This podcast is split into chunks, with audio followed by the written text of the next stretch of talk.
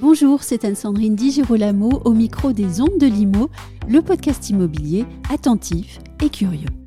Walid Goudiard, membre du comité de direction de JLL, me dit un jour, au détour d'une conversation tout à fait informelle, que les entreprises de l'immobilier n'ont pas d'autre choix que de devenir des entreprises à mission. Voilà qui méritait un micro, nous prenons rendez-vous, nous invitons également Marion Valère, directrice générale du pavillon de l'Arsenal à Paris, et nous voici à trois pour un moment à la fois instructif et constructif. Voici donc Walid Goudiard et Marion Valère. Marion Valère, bonjour. Bonjour. Walid Goudiard, bonjour. Bonjour. Peut-être allons-nous commencer cet entretien en rappelant ce qu'est une entreprise à mission, Walid Goudiard. Bah, c'est très simple, c'est un principe euh, introduit par la loi Pacte Oui, euh, qui consiste à euh, officiellement, juridiquement, expliciter la raison d'être d'une entreprise. Mais ce qui me semble beaucoup plus intéressant dans le- dans l'entreprise à mission, c'est le fait d'expliciter des objectifs sociaux et environnementaux qui sont ensuite euh, contrôlés par un organisme tiers. oui. Et ça, c'est très nouveau dans la manière de penser le, le rôle et la fonction de l'entreprise. C'est vrai qu'il y a des obligations de vérification des objectifs et de contrôle par un organisme certifié. Et c'est ce point-là qui différencie une entreprise à mission d'une entreprise qui aurait euh, des bonnes volontés qu'elle affiche par exemple sur son site internet. C'est exactement ça. Euh, en fait, on essaie de traiter avec le même sérieux euh, le social et l'environnemental euh, au même niveau que l'économique. Si simple que ça de mon point de vue. Il faut aussi savoir que 80% euh, de ces entreprises ont moins de 50 salariés et que donc l'entreprise à mission n'est pas forcément une grosse entreprise. Moi, j'aimerais qu'on on insiste aussi sur la, question du secteur, puisque euh, on, trouve beaucoup d'entreprises à mission dans la banque, dans l'assurance, dans le conseil, dans les nouvelles technologies, dans la cosmétique, l'agroalimentaire bio. Et j'aimerais savoir, selon vous, euh, Walid Goudiard, où se situe le secteur immobilier dans ce nouvel écosystème des entreprises à mission? Ben, le secteur de l'immobilier est, de mon point de vue, euh, en retard, Oui. euh, eu égard au poids qu'il a sur euh, la planète et son impact social, Oui. la fabrique de la ville. Et même du point de vue économique Euh, aussi. Et même, et même du point de vue économique, il a, il a un poids colossal. En retard, mais la prise de conscience est réelle et, et là. Ça, c'est la, la très bonne nouvelle. On voit des entreprises de taille petite et moyenne euh, bouger, et c'est bien normal, de manière plus agile et plus rapide que Oui. les grands groupes.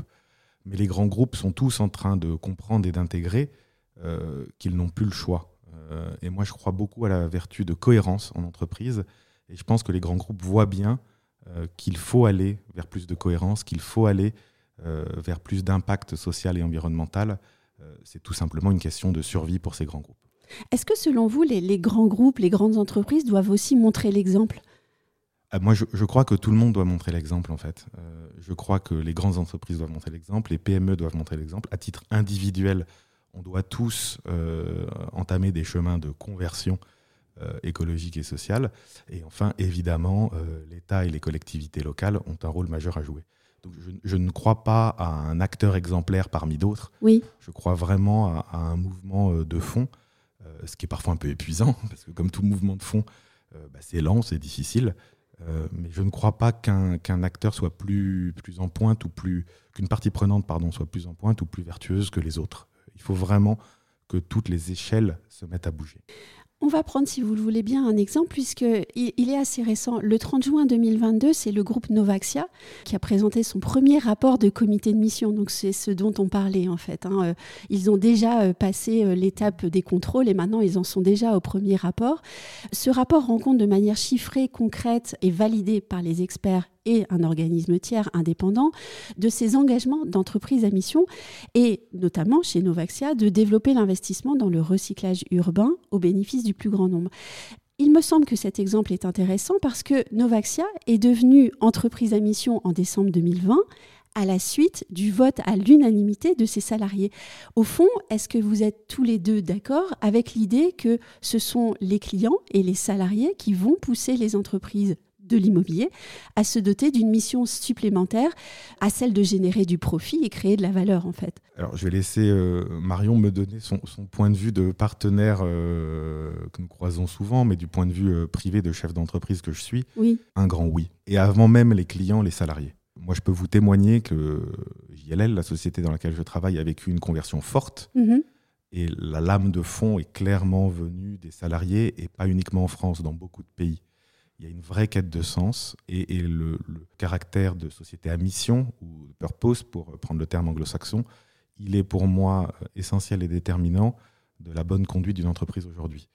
C'est pas toujours simple, c'est très imparfait, et il, doit être attaché à un deuxième devoir qui est un devoir de vérité. C'est-à-dire qu'il faut euh, être très, très clair sur ses forces et sur ses fragilités. Parce que toutes les sociétés, euh, JLL, Novaxia, on peut toutes les dérouler, ont toutes des forces, des choses qui marchent bien et des faiblesses. Et je crois qu'un des, un des grands enjeux du statut de société à mission, c'est aussi d'intégrer dans la sphère économique la notion de fragilité, la notion de faiblesse, de savoir euh, assumer les zones d'ombre et les endroits où on est moins bon.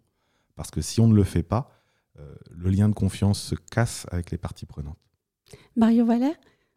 Oui, comme le disait Walid, je pense qu'il y a un mouvement de fond qui touche en réalité, euh, d'une part, les salariés des entreprises de ce secteur, où il y a aussi peut-être euh, un enjeu générationnel euh, sur ces sujets-là, avec Oui. certaines choses qui deviennent inacceptables Mhm. pour euh, des nouveaux, nouveaux entrants dans, dans un secteur.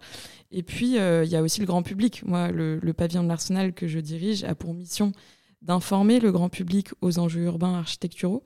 Et, euh, et je crois, j'ai j'ai envie de croire aussi que finalement le grand public est parfois en avance euh, aussi et, et peut demander des choses en fait euh, euh, parce qu'il va s'exprimer sur des projets ou parce qu'il va parfois acheter un logement euh, et que euh, le grand public peut aussi pousser les entreprises de ce secteur et les élus.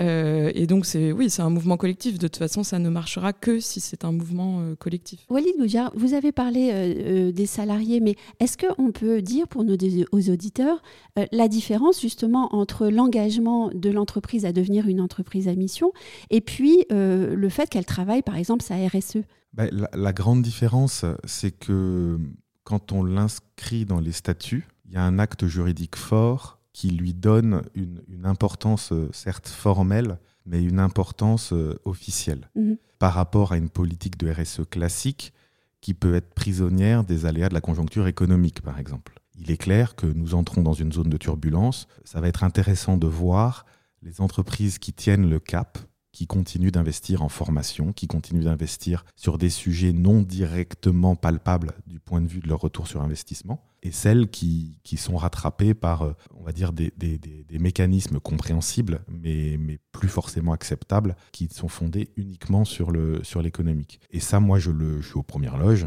Euh, JLL, société cotée à New York, euh, 100 000 collaborateurs. On a à gérer au niveau du, du management de cette entreprise tous les jours cette tension. Tous les jours. Marion Valère, euh, que vous inspire ce, ce mouvement naissant, euh, mais affirmé déjà, hein, des entreprises à mission qui appartiennent au secteur privé Vous qui avez euh, travaillé en tant qu'urbaniste au service de la collectivité et de l'administration. Bah, je m'en réjouis, on, on en a besoin. C'est vrai que quand euh, moi j'ai travaillé euh, 9 ans euh, Oui.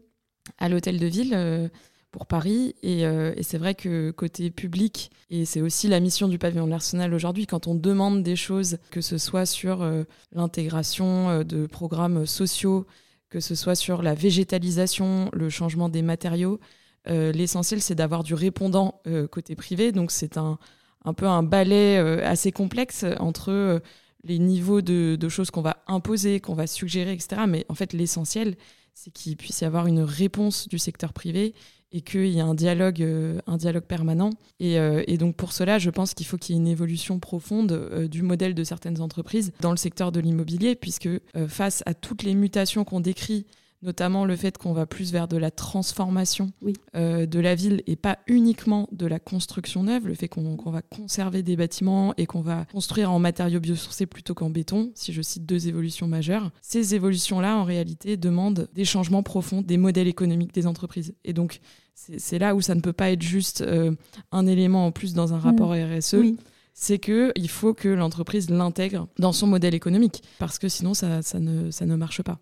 Et, et ce que je retiens de, de ce que vous venez dire, c'est finalement le mot interaction qui est vraiment, euh, je dirais, le, le moteur de ce nouvel écosystème qui est en train de se conduire. Absolument, je crois que tout ça, ce- c'est une, une intelligence collective. Euh, le pavillon de l'Arsenal joue ce rôle aussi de, de mise en réseau Et on voit à quel point il y a un besoin en fait de, discussion. Euh, c'est extrêmement complexe. Hein. Si vous prenez tous ces enjeux aujourd'hui, personne ne sait complètement, si vous voulez, quel est le, le cahier des charges parfait qu'il faut mettre en œuvre. Donc c'est un besoin de, discussion permanente et c'est comme ça qu'on évolue. Est-ce qu'il y a des points de fierté, par exemple, sur, certaines, euh, sur certains accomplissements dans certains projets que vous auriez pu mener, euh, Walid Goudia? Eh, Il y en a plein. Euh, ils sont totalement subjectifs. Oui, c'est pour ça que vous êtes là. non, non, le, premier point de fierté, c'est l'accent mis sur la formation. Mhm. on a développé chez JLL le Sustainability Pass et tous les collaborateurs de JLL France, 1200, sont en train mhm. d'y passer. Pareil avec la fresque du climat. Euh, donc ça, c'est des vrais points de fierté. Autre point de fierté, euh, la liberté de ton euh, qu'on a pu installer dans une grosse boîte bien institutionnelle, qui peut être bien rigide comme la mienne. On est coté, donc on, parle à peu près toutes les deux lignes de croissance. Mmh. Et ben, quand on peut inviter dans nos murs pour une conférence de deux heures avec questions-réponses, 150 salariés présents, Timothée Paric à l'occasion de sa, du commentaire de son ouvrage Ralentir ou périr, pour parler de décroissance, ça, ça m'intéresse et ça m'amuse. Parce que c'est en, en, en frottant un peu les angles euh, qu'on fait sortir les, les, bonnes idées. Donc ça, c'est trois exemples simples de, fierté. Et vous, Marion Valère? Moi, Une fierté, c'est de me rappeler, en fait, euh, quand on commençait à travailler sur certains thèmes et qu'on nous disait c'est vraiment impossible. Euh, je, je, me souviens quand on demandait au début justement à ce qu'il y ait des immeubles construits en bois à Paris, ou même quand on demandait à ce qu'il y ait du coworking, mmh. euh, on, ne s'en rappelle pas, mais c'était il n'y a pas si longtemps, ou qu'on demandait de la végétalisation, on nous disait, euh, on nous disait c'est trop compliqué. Euh, et, de voir aujourd'hui des éléments comme ça qui se sont généralisés. Ça, ça me rend très fière parce que je me dis, bah, collectivement, on, y est arrivé. Et un autre élément de fierté, bien sûr, c'est de, voir les projets quand ils sont réalisés et qui correspondent exactement à ce qui était promis. Euh, moi, juste en face du pavillon de l'Arsenal, j'ai l'immeuble Morland Mixité Capital, qui est un, immeuble de Réinventer Paris que j'ai pu suivre tout du long. Euh, et, c'est vrai que de voir chaque jour un immeuble comme ça, où il y a tant euh, d'usages mêlés, où le bâtiment a été conservé, et de voir que toutes ces promesses ont été tenues, bah, c'est vrai que ça fait plaisir et ça rend fier. Alors tout à l'heure, on a évoqué les, difficultés économiques. Il est vrai qu'on rentre dans une période difficile du point de vue économique, et cela notamment pour les entreprises de l'immobilier et du bâtiment. Est-ce à dire que l'effort qui serait demandé aux entreprises pour euh, intégrer euh, cette nouvelle donnée, pour devenir une entreprise à mission, trop important parce qu'il viendrait grever la rentabilité de l'entreprise encore plus. Et donc, il faudrait remettre à plus tard euh, cet objectif pour elle que de se rapprocher du modèle des entreprises à mission? Walid Goudia. Moi, je pense que les, euh, ça a forcément secoué dans les, dans, les, dans les deux ans qui viennent. Mm. On rentre en période de turbulence. Mais je pense que c'est une période de turbulence qui n'est pas pour revenir à ce qu'était le monde économique d'avant. On rentre dans une période de turbulence pour entrer dans une nouvelle ère. Euh, et cette nouvelle ère, c'est l'ère de la triple comptabilité performance économique, performance environnementale et performance sociale. Et euh, il est certain que si on analyse ce changement avec euh, un tiers du thermomètre, qui est l'économique, c'est insolvable. Mm. Parce qu'on est en train de parler, euh, si je prends le seul exemple de la décarbonation du parc immobilier parisien, on est en train de parler d'un effort annuel qui est quasi équivalent au PIB de la région Île-de-France. Donc en fait, c'est ce glissement de modèle qui convient d'analyser. Le deuxième élément, et ça, euh, c'est pour ça aussi que je suis assez fier d'interventions comme celle de Timothée Paric quand il vient chez nous, euh, c'est l'invitation à la prospective.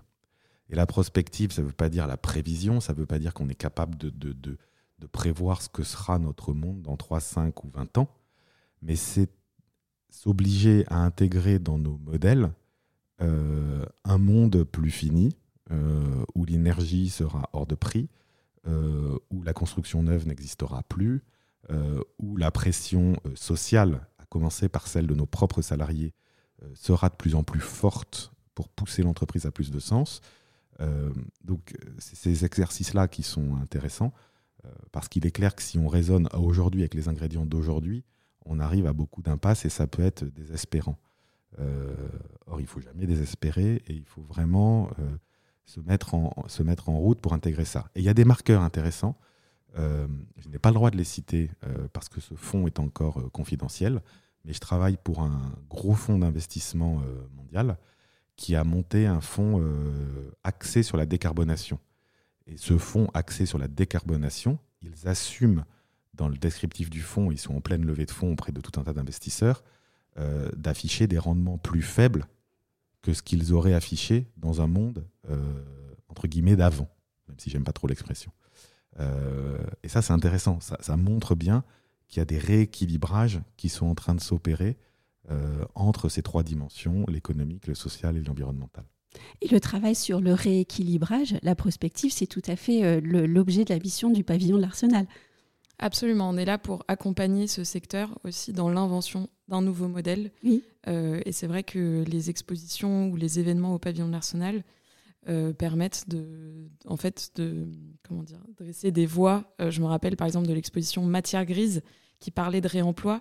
C'était il y a, il y a peut-être 8-9 ans. Ah et, ça aussi, à l'époque, si vous voulez, quand on en parlait, c'était vraiment nouveau, quoi. Euh, enfin, quand le pavillon de l'Arsenal en parlait. Et, aujourd'hui, euh, des entreprises ont été créées sur ce sujet-là. Euh, des objectifs naissent sur ce sujet-là. Et, voilà, c'est ça aussi notre rôle, c'est de mettre les sujets sur la table et de proposer des solutions. D'ailleurs, en ce moment, par exemple, on, parle beaucoup de décarbonation du bâtiment. Et en fait, il faut peut-être aussi rappeler qu'il y a bien plus de thèmes à aborder et de points à soulever. Absolument, c'est vraiment euh, un changement de modèle euh, complet. complet. Il y a le sujet du carbone, il y a le sujet de la biodiversité. Oui. actuellement, on a une exposition sur Paris Animal et on, pose la question, en fait, comment doivent être euh, conçus les bâtiments pour intégrer aussi euh, les animaux dans la ville. Euh, ça a un impact sur les façades, sur la manière dont on, dont on pense l'architecture. Il y a bien évidemment les enjeux sociaux et, la question de, aujourd'hui, quand on crée un mètre carré, de se dire comment est-ce qu'on peut l'utiliser au maximum et qu'est-ce qu'il va apporter à la ville. C'est-à-dire qu'il n'y a, a, pas de mètre carré gratuit en termes de, de, matière. Et donc, c'est un luxe de pouvoir créer du mètre carré. Et il faut qu'il apporte énormément à la ville. Il faut qu'il y ait des externalités positives de tous les bâtiments pour la ville. Et donc, euh, tous ces sujets-là nécessitent des nouveaux modèles économiques et aussi une appréhension dans le temps, puisque je suppose que changer le rapport de l'homme à la ville, à la nature, tout cela peut prendre quelques décennies au fond. Oui, alors après, souvent on dit que le premier élément de durabilité pour un bâtiment, c'est de durer. C'est-à-dire qu'il faut revenir parfois à des choses simples aussi. Et, finalement, qu'est-ce qu'il y a de mieux qu'un bâtiment qui va durer très très longtemps? Et c'est vrai que ça me rend toujours triste quand je vois des bâtiments qui sont devenus obsolètes au bout de 10 ans, parce qu'ils ont été euh, mal conçus ou conçus trop pour un usage ou trop pour une époque. Donc, euh, donc l'essentiel, c'est la durabilité dans son sens premier. Est-ce à dire euh, euh, que, par exemple, le, concept de réversibilité euh, du bâtiment est, devenu essentiel? Absolument. La réversibilité, et d'ailleurs, c'est intéressant de voir que le bâtiment haussmanien, oui. le modèle haussmanien est réversible. Un appartement haussmanien, il peut tour à tour être logement, bureau, cabinet de dentiste, si vous voulez. ça se fait de manière assez simple. Donc, on doit aussi retrouver des choses qui ont été dans les fondements d'une certaine architecture et, savoir le faire dans une architecture euh, plus récente. Et ça aussi, ça peut être absolument euh, enthousiasmant, en fait, hein, de se dire que nos anciens avaient des solutions et qu'il faut revenir aux solutions des anciens, alors que finalement, on a souvent oublié euh, les techniques des anciens. C'est sûr. Et dans, dans l'architecture, alors il ne s'agit pas de dire qu'il faut plus inventer, qu'il faut plus d'architecture contemporaine, au contraire, mais, mais de, de se dire que Initialement, euh, c'est vrai que les, architectes euh, avaient trouvé des solutions aussi, parfois parce qu'il y avait moins de moyens, des solutions euh, tout à fait intelligentes, que ce soit pour des éléments climatiques ou des éléments de réversibilité. Alors autour de cette table, il y a, des gens qui sont pleins de bonne volonté, je dirais, mais, mais il y a quand même une question à poser qui est celle de savoir comment est-ce qu'on évite le purpose washing, tout comme on cherche à éviter le greenwashing. Marion Valère. Bah, comment on évite euh, Déjà, je pense qu'il faut euh, mettre les bons mots, euh, puisque il y a du purpose washing. J'ai découvert ce terme ce matin, hein, mais à mon sens, il y a du purpose washing quand les choses ne sont pas claires. Si vous voulez, il y a un moment, il faut, il faut dire les choses pour éviter que ça soit que de la com. Donc, il faut dire quels sont les critères, qu'est-ce qu'un projet vraiment écologique, et il y a tout un travail vraiment intellectuel d'explicitation, de description pour, euh, pour qu'on sache ensemble euh, distinguer euh, la com de, de la réalité. Et Walid Gouya, vous vouliez réagir? Oui, je, crois que le, dans, le, droit fil de ce que Marion disait, je crois que le purpose washing, pour l'éviter, euh, comme, on, comme on évite le greenwashing, il y a trois piliers. Il y a un premier pilier, vous l'entendez souvent dans ma bouche, Anne-Sandrine, qui est celui de la vérité et de la sincérité. Premier point. Euh, ce qu'on dit est factuel, mm. correspond à, à, la réalité de ce que fait l'entreprise. Et c'est pas simple. Hein euh, la, tentation marketing, de raconter la belle histoire, elle est présente partout. D'ailleurs, pas qu'en pas entreprise, demeurant. C'est probablement très humain. Euh, le deuxième sujet, euh, c'est celui de la, de la formation et de l'éducation de, de l'individu. C'est-à-dire que plus les individus sont formés sur les enjeux liés au changement climatique, à la, résilience de notre planète, plus ils sont capables d'être critiques par rapport à, toute tentation de purpose washing. Et enfin, euh, je ne crois pas du tout à la main invisible qui prouve depuis des décennies qu'elle n'existe pas. Je crois à un capitalisme régulé euh, avec un régulateur qui joue son rôle. Et là, il est évidemment euh, essentiel. Donc, trois piliers sincérité du projet de l'entreprise, éducation, formation des citoyens et régulation bien ordonnée bien, bien ordonné. Walid Goudiar, lorsqu'on s'est rencontrés, vous m'avez dit l'immobilier n'a pas le choix. L'entreprise de demain doit être une entreprise à mission. C'est un peu court, non, que de dire aux entrepreneurs qui nous écoutent qu'ils n'ont pas le choix. Qu'est-ce qu'on leur dit alors pour euh, enclencher le mouvement et pour les convaincre qu'il euh, faut s'y mettre et avoir le déclic? Alors, je vais avoir deux, deux, deux, réponses. Premièrement, on n'a pas le choix, mais c'est une chance. L'immobilier reste un secteur béni dans le cadre de la grande transition environnementale que toutes les économies de tous les pays du monde ont à faire, qu'ils le reconnaissent ou pas, euh, c'est une chose que d'être dans un secteur comme le nôtre où on est en train de parler du réajustement de tout l'environnement bâti que nous connaissons, ce qui veut dire qu'il y a matière, il y a solution, il va y avoir des solutions, y compris économiques, qui vont porter et faire émerger toute une série de filières par rapport à d'autres industries, j'ai en tête le transport aérien, où les perspectives sont quand même plus, euh, on va dire, plus difficiles. Oui. Donc n'oublions jamais ça. Euh, l'immobilier reste un secteur qui a une chance inouïe. Même en ces temps difficiles, on est au cœur de, tout, de toute une série de transformations, de flux, d'activités, d'innovations qui vont se produire. Par rapport à votre question sur l'entrepreneur, moi je suis très euh, admiratif et très respectueux des entrepreneurs. Dit autrement, euh, je crois qu'on ne peut pas appliquer la même exigence, tout à fait la même exigence et la même recette à une grande boîte comme la mienne, 100 000 euh, collaborateurs, cotés, qui doit avoir les moyens de ses ambitions. Et les mêmes recettes ne marcheront pas dans l'entreprise de 5, 10 ou 15 salariés qui se lance. cela étant, cette entreprise de 5, 10 ou 15 salariés qui se lance, que je constate aujourd'hui, moi, euh, dans l'immobilier en tout cas, je ne connais pas d'exemple d'entrepreneur qui se lance qui n'ait pas en tête un enjeu de cohérence, de projet et de mission sous-jacente à ce qu'il a envie de faire. Si j'en connais, mais c'est vraiment une, minorité claire. Je vous remercie tous les deux d'avoir euh, participé à cette émission et puis je suis persuadée qu'on se reverra très bientôt pour continuer cet échange. Merci beaucoup. Merci Anne-Sandrine. Merci.